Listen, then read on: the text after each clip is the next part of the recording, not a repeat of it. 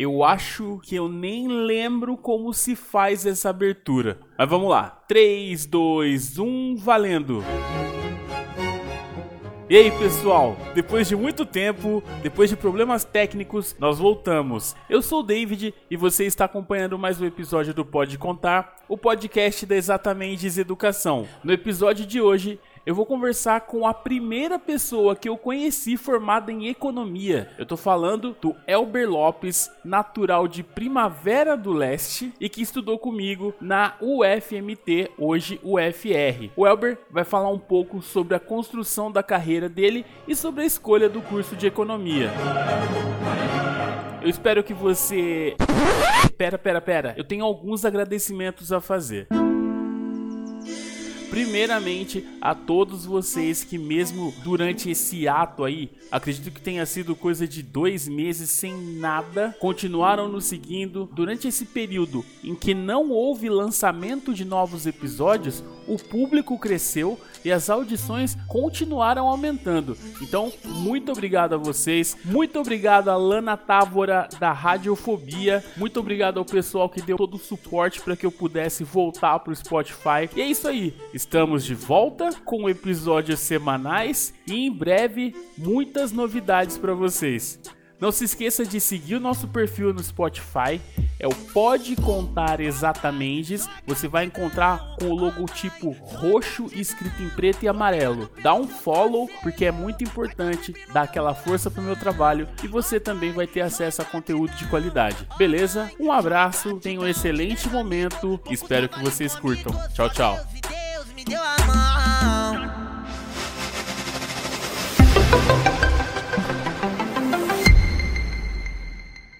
Five, four, three, two, one, zero. Tudo bem? Boa noite, David. É uma honra e eu fico muito feliz de estar aqui conversando com você. Você é um cara que, na roda de amigos nossos lá, pessoal, a gente sempre falava muito de você e você é um cara muito legal. E eu tô muito feliz de estar podendo participar aqui desse podcast. Elber, o prazer é todo meu. Toda vez que eu converso com algum contemporâneo de universidade, é como se eu estivesse vendo a história acontecendo, porque quando a gente começa tem toda aquela expectativa, toda aquela tensão dos momentos iniciais, toda aquela tensão dos momentos finais e quando eu converso com alguém, como eu já conversei com o Robson, como eu já conversei com tantas outras pessoas que estudaram comigo, que foram do FMT, eu fico muito feliz. Mas me conta como começa a sua trajetória rumo à economia.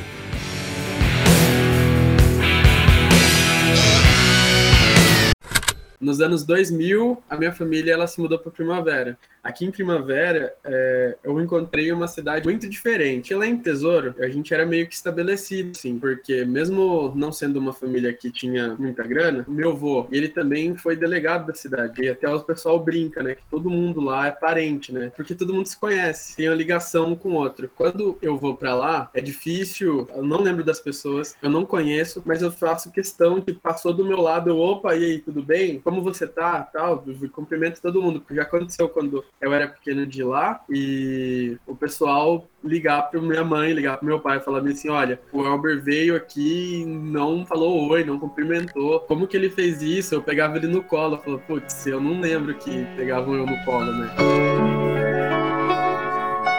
Primavera, a mudança foi por causa que lá em Tesouro não tinha uma assistência médica ótima. Eu tenho um tio já falecido, né, que ele era tetraplégico, né. Por ele ser tetraplégico, lá em Tesouro não conseguia. E quando a gente chega em primavera, meu tio consegue ter um atendimento médico melhor, né. Tinha final de semana que eu vinha pra primavera aqui só para ajudar a avó a cuidar do tio. Tipo, ó, avó, é, eu vou ir aí, no, vou sair daqui na sexta ou no sábado de manhã, vou chegar aí e a gente cuida do tio. Porque não era todo mundo que o tio aceitava também, né? Receber e conversar. Como é, eu tinha uma relação muito boa com meu tio, a gente conversava bastante e tudo mais, minha avó gostava quando eu vinha, né? Eu vinha pra primavera, chegava aqui em primavera, eu basicamente é, dava banho no tio, ajudava a dar banho, cuidava limpava as coisas para a avó, organizava, né?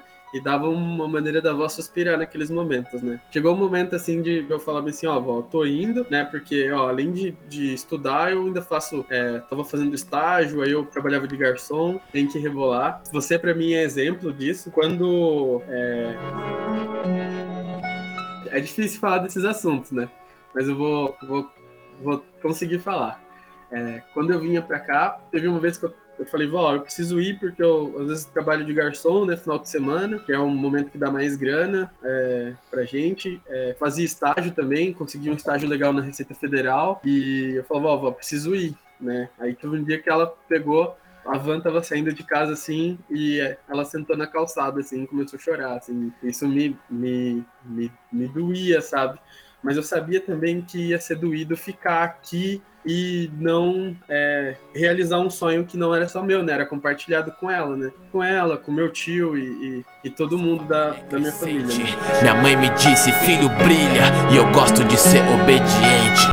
Primavera tem muita gente, David, tem muita grana, sabe? E, por exemplo, eu tava, eu estava numa sala, do meu lado tinha uma filha de um, de um grande produtor agropecuário, do outro lado tinha um filho de um, de um grande médico aqui na cidade que tinha uma clínica e então são várias pessoas que têm muita grana, você está no meio daquilo, né? E quando você é jovem, quando você é, é criança, adolescente, ao mesmo tempo que eu tinha pessoas do meu lado com 16 anos ia de carro, tinha muita gente que estava ali só para comer a merenda. Então são é uma, é uma diferença muito grande, muito grande assim. E se você parar para comparar em nível nacional, é uma das cidades que tem os maiores PIB per capita do Brasil, né? A gente pega a cidade do Mato Grosso que tem PIB, é, se não semelhante semelhante, parecido com alguns países, né? E essa distribuição de renda, a gente sabe que, o, que uma renda per capita ela pode ser é, muito alta, mas a gente sabe que essa distribuição de renda não existe, não né? existe né? É. Porque o dinheiro ele fica na mão do, do, do grande produtor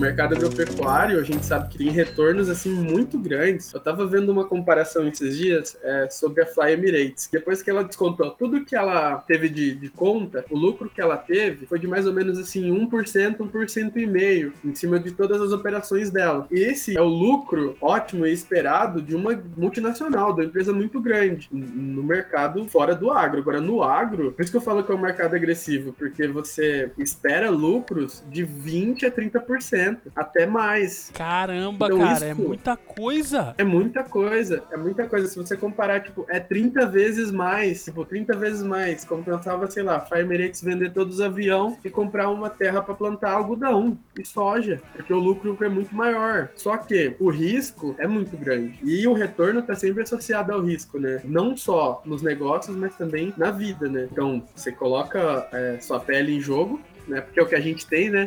A gente tem a nossa pele, eu coloco minha pele em jogo e eu coloquei minha pele em jogo e hoje eu tenho uma, uma graduação na Universidade Federal. Por quê? Porque eu paguei com a minha, minha pele, né?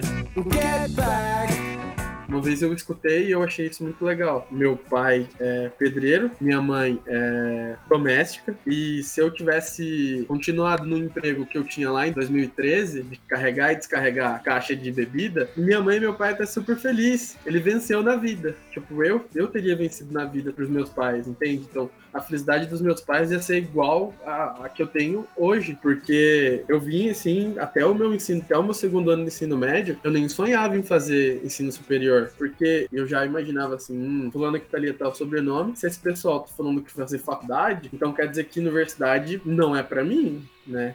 porque é, um, é uma coisa assim que foge de mim, porque eu nunca vou conseguir acompanhar esse pessoal.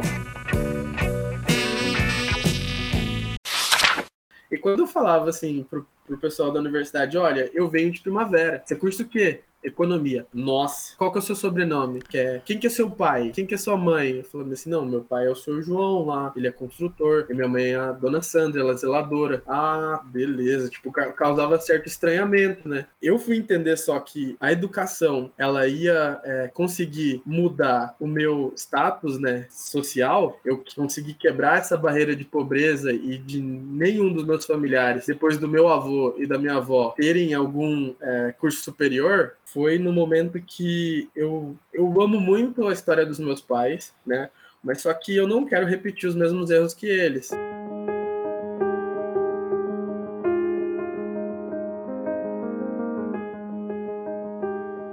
É, quando eu fui fazer a universidade, eu me organizei. Eu falei assim, cara, tem dois cursos que eu acho muito legais. Eu acho legal engenharia, que tem engenharia mecânica Rondonópolis, e eu acho legal também economia. São dois cursos que eu gostaria de fazer. Só que eu vou anotar aqui. Eu preciso trabalhar para me manter. Qual que é o curso que vai é, poder melhor eu trabalhar para manter vai ser economia, porque economia é um curso noturno. Porque eu não tenho como não trabalhar. Porque o meu pai e minha mãe não estavam juntos mais. Eu trabalhava numa oficina de, de refrigeração. Eu falava, mãe, eu não consigo, mãe. É, eu não consigo. Eu tava, comecei a estudar, tava estudando. À noite eu falei, mãe, eu não consigo, eu vou largar porque eu vejo como mais importante a gente ter as contas pagas, é, a nossa comida dentro de casa do que tá estudando, porque tá muito doído. Eu chego lá, às vezes é, eu mexia com poliuretano, né? E aquilo esquenta pra caramba. E lá em 2012, 2011 não tinha EPI, essas coisas que tem tudo hoje, e eu acabava me queimando todo, sabe? E aquilo ficava um trem preto, assim, esquisito na mão. Demorava dois, três dias para sair, e eu me sentia meio tipo, nossa, eu vou assim pra sala de aula todo meio que sujo, às vezes aquilo pegava no rosto da gente, por mais que a gente cuidava, e aquilo queimava e ficava tudo preto, assim. Primeiro mês eu aguentei aí indo com uma camisa de manga longa, sabe? Mas aí o cansaço, isso de estar tá sempre é, é, sujo, mesmo se lavando o máximo possível, me, me derrubou. E eu falei assim, ó, não, não quero. Mãe, vai lá e tira minha matrícula lá, que eu não quero ficar com a matrícula aberta sem estudar, não. Minha mãe nem falou nada, porque ela, entende, ela me entendia, sabe? Eu acho que mais que gostar de mim, minha mãe me entende. E quando eu parei de estudar, que eu foquei só em, em trabalhar, também não foi legal. Eu gostava de estar num ambiente de sala de aula, né? Aí a minha mãe estava no mercado um dia e a diretora do, do, do, colégio que tinha perto aqui de casa é, encontrou ela, né? Falou: minha mãe chama Dona Sandra, né? É, e o Elber, como é que tá? Tá tudo bem? Já terminou o terceiro ano? Falou, não, o Elber não terminou ainda não, ele parou de estudar e tal. Minha mãe falou que ela ficou chocada, assim, sabe? Porque eu era um, um aluno que sempre tinha muitas notas boas e ela ficou muito assustada e falou assim, olha, Sandra, é o seguinte, a gente abriu uma turma de primeiro ano, uma turma de segundo ano e uma turma de terceiro ano aqui no, no colégio perto de casa aqui. E a galera daqui, desse, desse, desse colégio, era uma galera muito mais parecida comigo, sabe? Que era realmente trabalhava serviço braçal, tudo mais, e, você consegue criar um, uma amizade muito fácil com quem é mais parecido com você. E eu voltei por causa da Rúbia. Minha mãe foi lá e me levou lá e matriculou: ó, você vai voltar a estudar, tá? A sua matrícula tá feita. Terminei o segundo ano, aí no terceiro ano as coisas já deram meio que uma melhorada. Um estudo inédito do Fundo das Nações Unidas para a Infância, o Unicef, revela o cenário do abandono escolar de crianças e adolescentes no Brasil.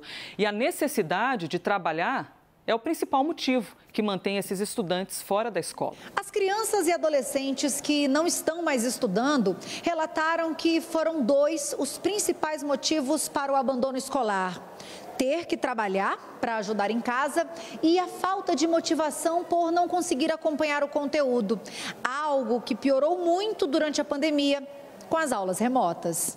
A pesquisa também entrevistou jovens entre 11 e 19 anos que estão estudando. 21% dos alunos de escolas públicas relataram que nos últimos três meses pensaram em desistir na época, eu consegui não trabalhar o dia inteiro, trabalhar só de tarde, e, ou em alguns períodos do ano também nem trabalhar, e estudar de manhã. É, nessa época que eu estudei é, de manhã, foi meu terceiro ano, foi em 2012. Como a gente jogava basquete na escola, no terceiro e no quarto semestre, eu dormia e jogava basquete. Uma professora, ela fez um questionamento e eu respondi, e tinha um aluno que veio do segundo ano com a mesma turma, que ele era um cara muito, muito inteligente, e na hora que ela fez a pergunta, eu, eu respondi assim, muito bem, e o Bruno olhou para mim assim, assustado, a Ana Dalva falou bem assim, olha para o Bruno e falou, Bruno, não se preocupe, o Elber ele é um desperdício de talento. Ele vai no primeiro e segundo semestre reinar, no terceiro semestre você vai retomar o seu reinado. Ela falou, ela falou desse jeito, cara, eu nunca esqueço disso, e era o que eu queria mesmo, né, não tinha, não tinha problema problema, vou bagaçar aqui, vou tirar as melhores notas, e no terceiro e no quarto semestre eu vou estar viajando, jogando, não vou conseguir dedicar tanto aos estudos, então eu focava nisso e, e conseguia aplicar.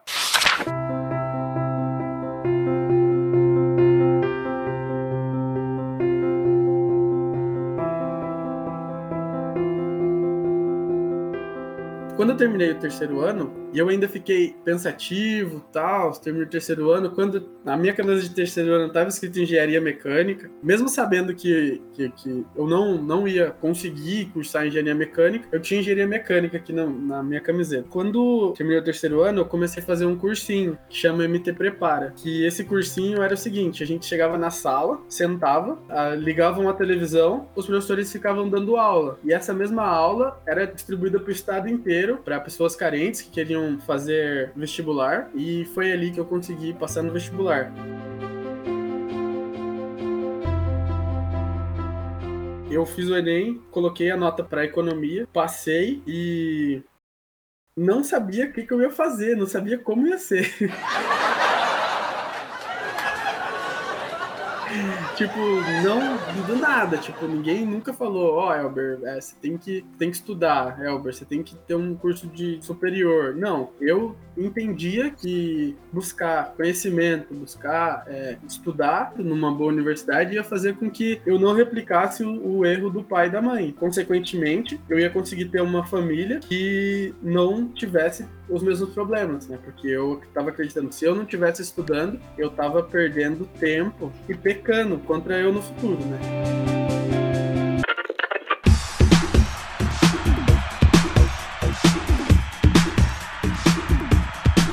Cheguei em Rondonópolis, cara, foi muito esquisito. Eu ia jogar basquete, né? E naquela época eu jogava basquete e eu joguei dois, três anos de rugby. Eu tava com a minha cabeça assim, muito. Jogava muito rugby, convivia muito com o pessoal que jogava rugby. Eu lembro que até Ô, oh, tudo bem com o senhor? Firmeza? Aí você fala, que senhor? O quê? Você tá doido? Você, você lembra disso? É, eu chegava na quadra assim, ô, oh, tudo bem? Cumprimentava, assim, portava a mão forte, tudo bem com o senhor? E eu tava estabelecido aqui, eu tava muito bem no meu serviço lá de descarregar a caixa, ganhando meu salário, vivendo tranquilamente. A partir do momento que eu saí daqui e fui pra, pra Rondonópolis, eu virei um outsider, né? Eu não sei o que eu vou fazer para me alimentar, não sei onde eu vou trabalhar, não conheço ninguém, amizade real e verdadeira com o pessoal né? Da, no terceiro semestre. No terceiro semestre, o pessoal do basquete, sinceramente, assim, gostava de pouca gente. Gostava de você, gostava do Robson, gostava do Joaquim quando ia, né? E o restante da galera eu tinha um asco muito grande, sabe? Não me enxergava no pessoal. E até hoje eu não me enxergo neles. Muitas vezes eu sonhei. E para mim era um sonho muito bonito eu batendo caixa acordei que eu tinha voltado para primavera e estava trabalhando na distribuidora de bebidas de novo.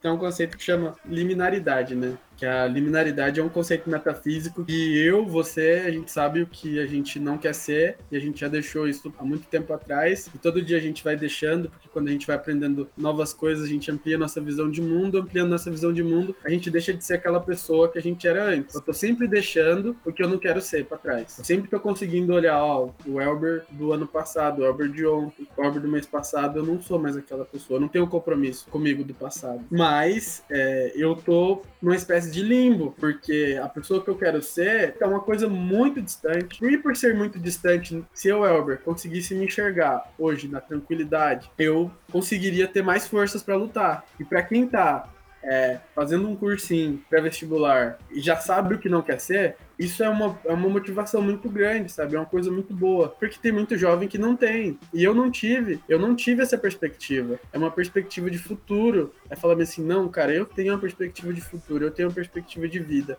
Porque num país como o Brasil, por mais difícil que seja, por, por menos que nos estão nos dando, é, ter essa perspectiva de vida já é uma coisa assim que salva. Salva a vida da gente.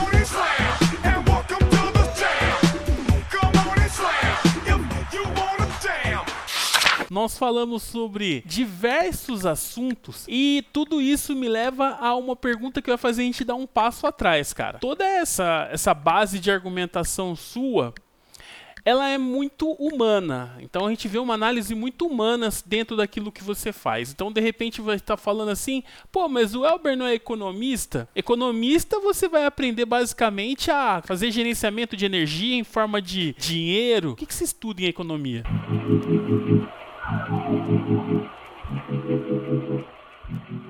O principal foco no estudo da economia é a escassez. A gente tem necessidades que são ilimitadas e a gente tem recursos que são limitados. É um exemplo muito claro de primeira aula de economia. De que, que vale mais, David? Um litro de água ou um quilo de diamante?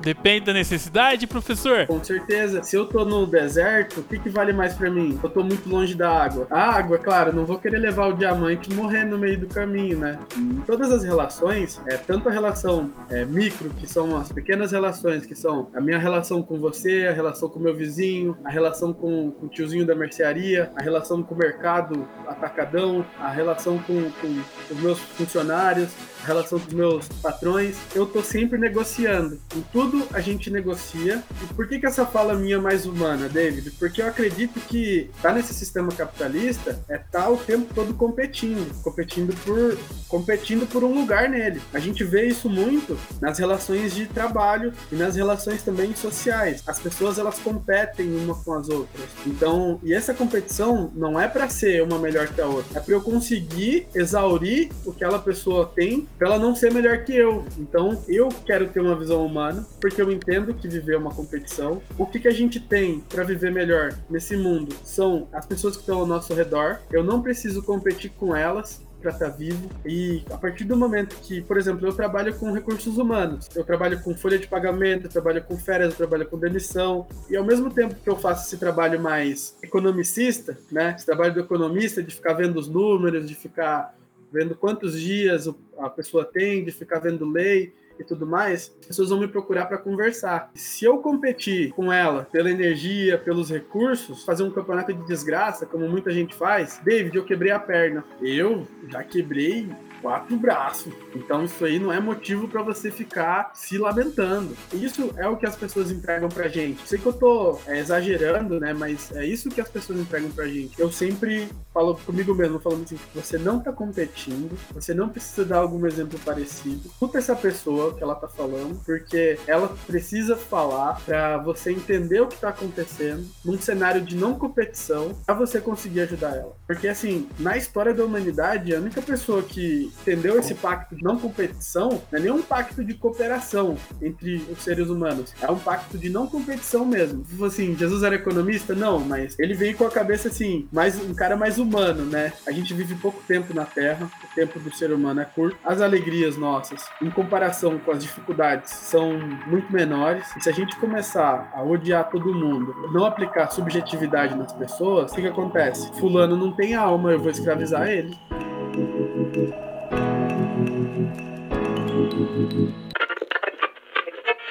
eu vou acabar com os direitos trabalhistas aqui porque ele precisa trabalhar. Faz, faz sentido, eu vou, eu vou fazer uma reforma trabalhista que diminua os direitos dos trabalhadores para ele conseguir trabalhar. Qual que é o principal ativo nosso, David? O tempo. A gente vende o nosso tempo para ter um salário, né? A gente está dando nossa vida para ter as coisas nesse sistema. Então, se a gente enxergar todo mundo como uma forma de, de ganhar dinheiro, e se a gente enxergar todo mundo como alguém que está competindo com a gente, quem namora, quem vive um relacionamento, sabe que relacionamento, casamento não é competição. Por quê? Porque você tem essa energia, né?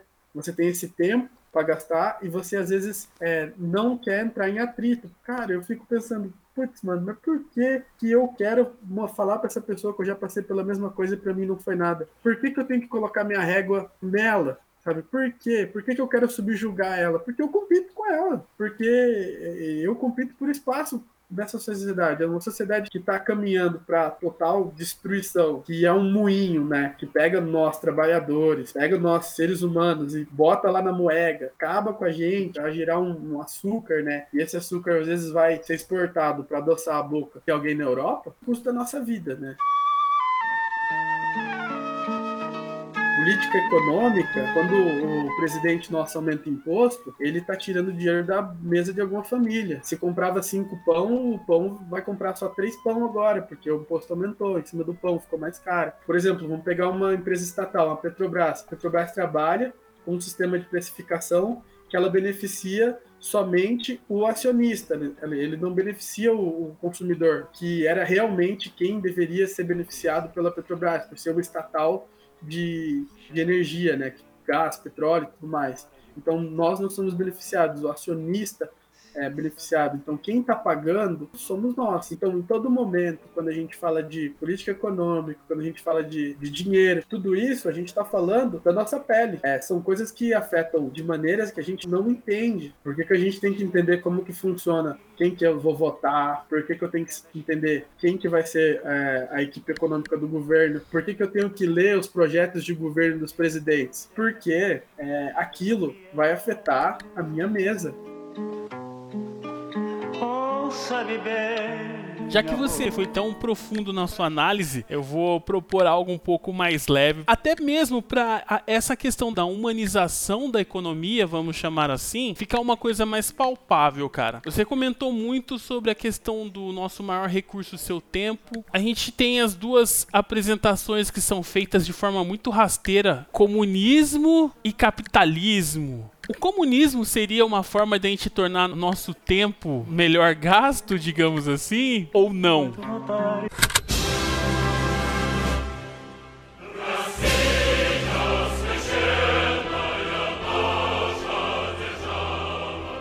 A gente vive hoje, né? A gente fala que é capitalista, né? Mas a gente vive numa economia mista, né? Tem aspectos de uma república socialista soviética e ao mesmo tempo ela tem aspectos de uma economia americana que não gostaria e nem não precisava criar estado de bem-estar social nenhum. O produtor, né, o empresário, ele, ele vai definir o preço sem interferência nenhuma do estado. O estado não vai colocar imposto nenhum, não vai legislar nada, não vai colocar o que, que tem que ter no produto o que, que não tem, vai vender produto que matar menos gente, ter o, ter o melhor preço, vai ser campeão no mercado capitalista. Quando você tem a ascensão do, do, do, comunismo no mundo, o americano ele começa a olhar para a República Comunista fala assim: putz, pessoal lá da, do RSS está comendo muito melhor que eu, ele está andando de carro muito melhor que eu, ele está vivendo melhor que eu, porque nos primeiros momentos do comunismo ele busca é, um planejamento a longo prazo, né?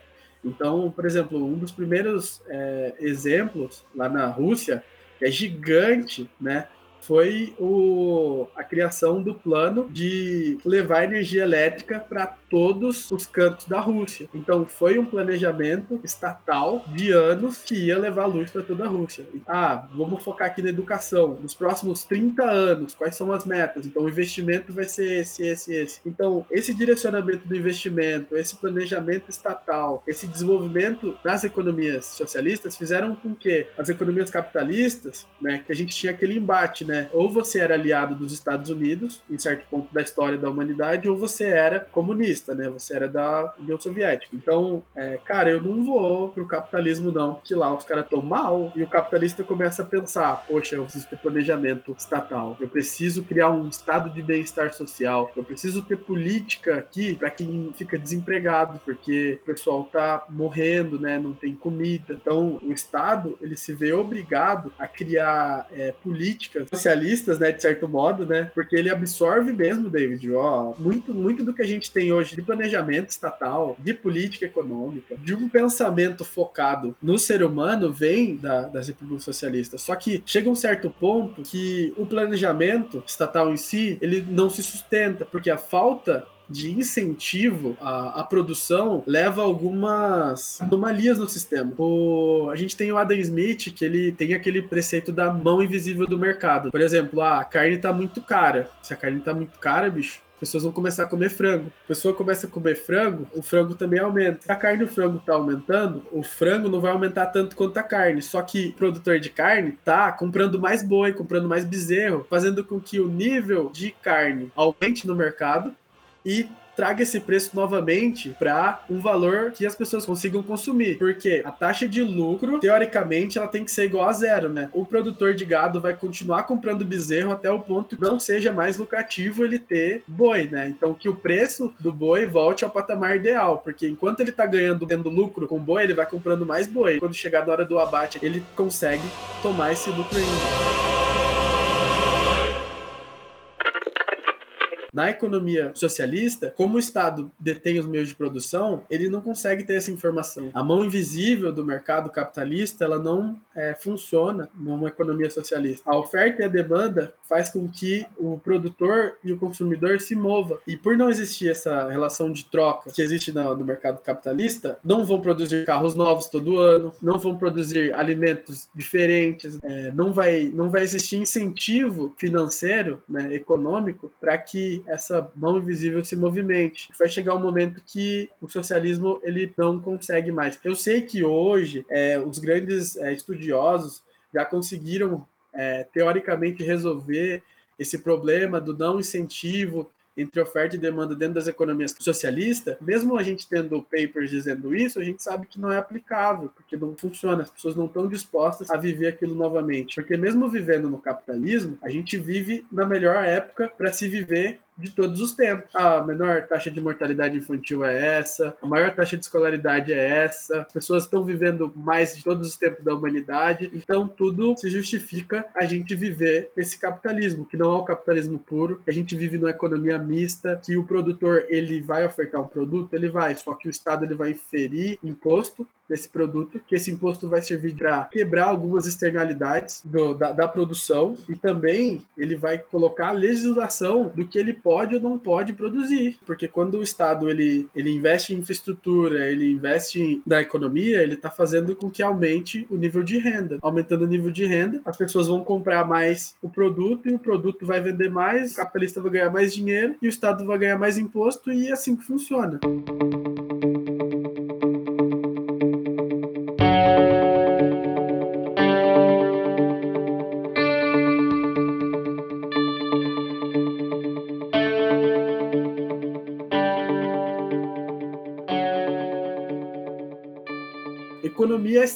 simples, é só o Estado parar de gastar, diminuir as contas, que as coisas se acertam. Não, não é assim. Se o Estado para de gastar, fazer investimento na, na economia, ele vai diminuir o nível de renda ainda mais e a gente vai perder duas vezes. Então a gente tem que ser é, muito sincero e muito atencioso quando a gente fala de política fiscal e a gente tem que ser sincero também e falar que não existe um comunismo puro e não existe um capitalismo puro porque são inviáveis. O que a gente tem hoje é um, é um misto dos dois. E quando a gente fala de esquerda e direita, eu, eu acho uma discussão totalmente errada. Quem é de esquerda hoje? Quem é considerado de esquerda? Aquele que apoia movimentos sociais. Quem é de direita hoje? Aquele que apoia o patrão, né? É isso que eu enxergo. Ah, você é socialista, você apoia causas sociais, você quer ter mais escolas, universidades tal. Então, às vezes, o que o, o direitista enxerga como inimigo é o que faz o direitista subsistir. Porque se eu não tenho é, políticas sociais, eu não tenho trabalhadores, eu não tenho pessoas que saibam ler e escrever, eu não tenho pessoas formadas com algum grau técnico de bacharel para alimentar o sistema. E o próprio esquerdista também, o inimigo dele não, não é na verdade um inimigo, é alguém que precisa dele, eles vivem numa relação de simbiose, né? E essa luta para mim vai muito mais para razão, eu quero ter razão, do que realmente a verdade, né? Porque a verdade a gente precisa do, dos meios de produção e a gente precisa também da, das pessoas. Então, se a gente não dá as ferramentas para as pessoas se desenvolverem e viver do meio capitalista, o, o, o capitalista ele não consegue oferecer aferir, aferir o lucro que ele precisaria oferir. Então, é, é, essa briga que existe é uma briga boba. E até quem entende isso não entra nessa briga.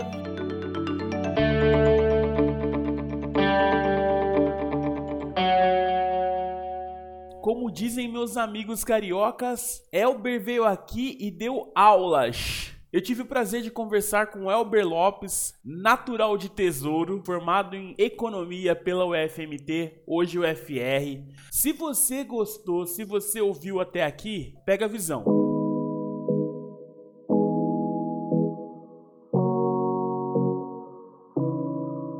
Você vai encontrar uma pesquisa de satisfação no link do Spotify. Clica lá, participa, comenta. Isso vai me ajudar a entender o gosto de vocês e produzir mais conteúdo direcionado para o que vocês gostam, além de trazer as nossas entrevistas de sempre. Então, quando você terminar de ouvir esse episódio, em algum lugar do seu Spotify vai ter uma pesquisa. Responde e me ajuda a melhorar o conteúdo para vocês. Além disso, eu vou deixar linkado aqui a playlist dos nossos episódios. Exatamente. A gente tem uma playlist com o som que rolou em todos os episódios do Pode Contar. Segue lá que vai ser bem bacana você ouvir e relembrar as entrevistas. Beleza? E agora, como eu sempre faço com todos os convidados, é hora do ping-pong. Beleza, Elber? Beleza. Vamos lá.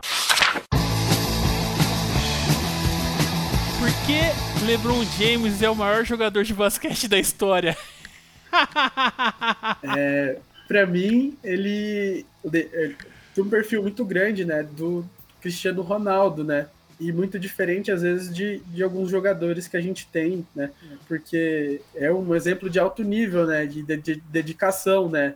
Por exemplo, é, LeBron James, Kobe Bryant, para mim, é, são pessoas assim que, meu Deus, né? São atletas, né? E vamos parar para pensar, o Neymar, por exemplo, que é o nosso maior, maior atleta em, em ação, é uma celebridade, né? Eu, eu gosto muito do Neymar, só que o Neymar ele não tem uma dedicação de um Cristiano Ronaldo, não tem a dedicação do LeBron James. Imagina se o Neymar treinasse igual o Kobe Bryant treinava. Então, então assim, porque o LeBron é o, é o melhor jogador de todos os tempos, eu não vou questionar você não na sua fala, é, porque é por causa do que ele, que ele faz os mesmos pontos, David, que ele estava fazendo da primeira temporada dele. O LeBron tá com 30 pontos de média por jogo. Eu não sei quando vai ser o fim da carreira dele, mas pelo histórico a gente vê que os atletas na idade dele, em anos anteriores, já tinham parado de jogar. E o LeBron ele continua mantendo um alto nível. Então assim, o LeBron ele é o melhor jogador de basquete é, jogando hoje na NBA, com certeza. Se brincar, ele é um dos melhores atletas de todos os esportes é, né, atualmente em dedicação e em alto rendimento. Ele está num time que é o Lakers, que não tem tanto jogador que, a, que o ajuda, só que ele continua mantendo bons resultados, né? E eu, eu falo por, pela constância. O LeBron é o melhor jogador pela constância. Na sua opinião, quem é um, um, jogador que você admira? Cara, o jogador que eu admiro, eu sou muito difícil com esse de, ah, eu admiro, eu, eu muito complicado. Mas, por exemplo, eu sempre, quando a pessoa pega assim, ó, vamos ver um vídeo aqui do jogador, eu sempre procurei, por exemplo, é, T. Lawson, que era um armador que jogou no Denver Nuggets, que tinha 1,75m, Chelsea Billups, é, Allen Iverson. Hoje, da NBA, que eu gosto muito de ver jogar o Campasso, um argentino, tem 1,70m, que joga demais. Então, eu sempre busquei ver jogadores fazendo jogadas que eu poderia replicar. Chris Paul, pra mim, é, meus ídolos, né, são quem eu me identifico. Então, é, esse, esse negócio de ter uma celebridade que eu amo, não. Eu gosto muito do David, eu me espelho do David, eu sou fã do David, porque ele é uma pessoa que é palpável para mim. Eu, eu me vejo dele e se o David pode, eu posso. Elber Lopes em uma frase. Persistência. Qual é a melhor comida de Mato Grosso? Pequi. Ó, eu, eu, tenho uma experiência muito triste com pequi. Eu fui comer frango com pequi, que todo mundo falava. Primeiro que eu já mordi. Nossa. Já... Então você já imagina, né? E segundo, eu não sei porque eu senti gosto de guaraná no prato, cara. Nossa. então, uma, uma experiência... experiência extrasensorial. Assim. Exatamente, não foi muito gostosa, não. É porque marca, David, marca a gente. O cheiro, o gosto. Então, sim, fala comida matogrossense, piqui. Pode certo. ter até comidas melhores, mais saborosas, mas que marquem tanto quanto piqui não tem. Exatamente. O que você tem lido, Elber? Tô lendo é, Princípios de Vida e Trabalho do Ray Dalio. Esse é o livro que eu tô lendo atualmente. Uma mensagem que você deixaria para quem quer entrar ou para quem ficou extremamente curioso e ficou extremamente empolgado com o nosso bate-papo sobre economia. Let's go! Oh. Assim, é um, é um curso que vai te dar uma capacidade analítica muito grande, né? Por exemplo, é, USP, você vai ter um nível matemático muito maior. E a gente sabe que a capacidade do estudo matemático e o grau de matemática que você estuda determina o grau dos problemas que você vai conseguir resolver na vida real. Então, quanto mais você aumenta o seu nível de estudo matemático, maior o seu grau de entendimento e percepção de mundo para resolver problema no seu cérebro. Então, quem for buscar um curso de economia, está buscando ferramentas de análise que vão te ajudar a pensar de modo diferente. A função economista não vai ser o seu trabalho. A graduação vai ser a ferramenta para você trabalhar. Senhoras e senhores, eu tive o prazer de conversar com Elber Lopes, diretamente de Primavera do Leste para o Brasil. Elber, uh! muito obrigado pelo bate-papo. Eu, eu, espero que a gente possa conversar de novo, porque, cara, tem várias pontas aqui na nossa conversa que dá mais uns 3, 4 episódios. Muito obrigado pela participação. Espero que tudo continue dando super certo para você aí em primavera. Um forte abraço, cara e até a próxima. Muito obrigado, David. Estou muito feliz por ter participado. Muito legal dividir um pouco com você. Um abraço, cara. Valeu, hein? Um abraço.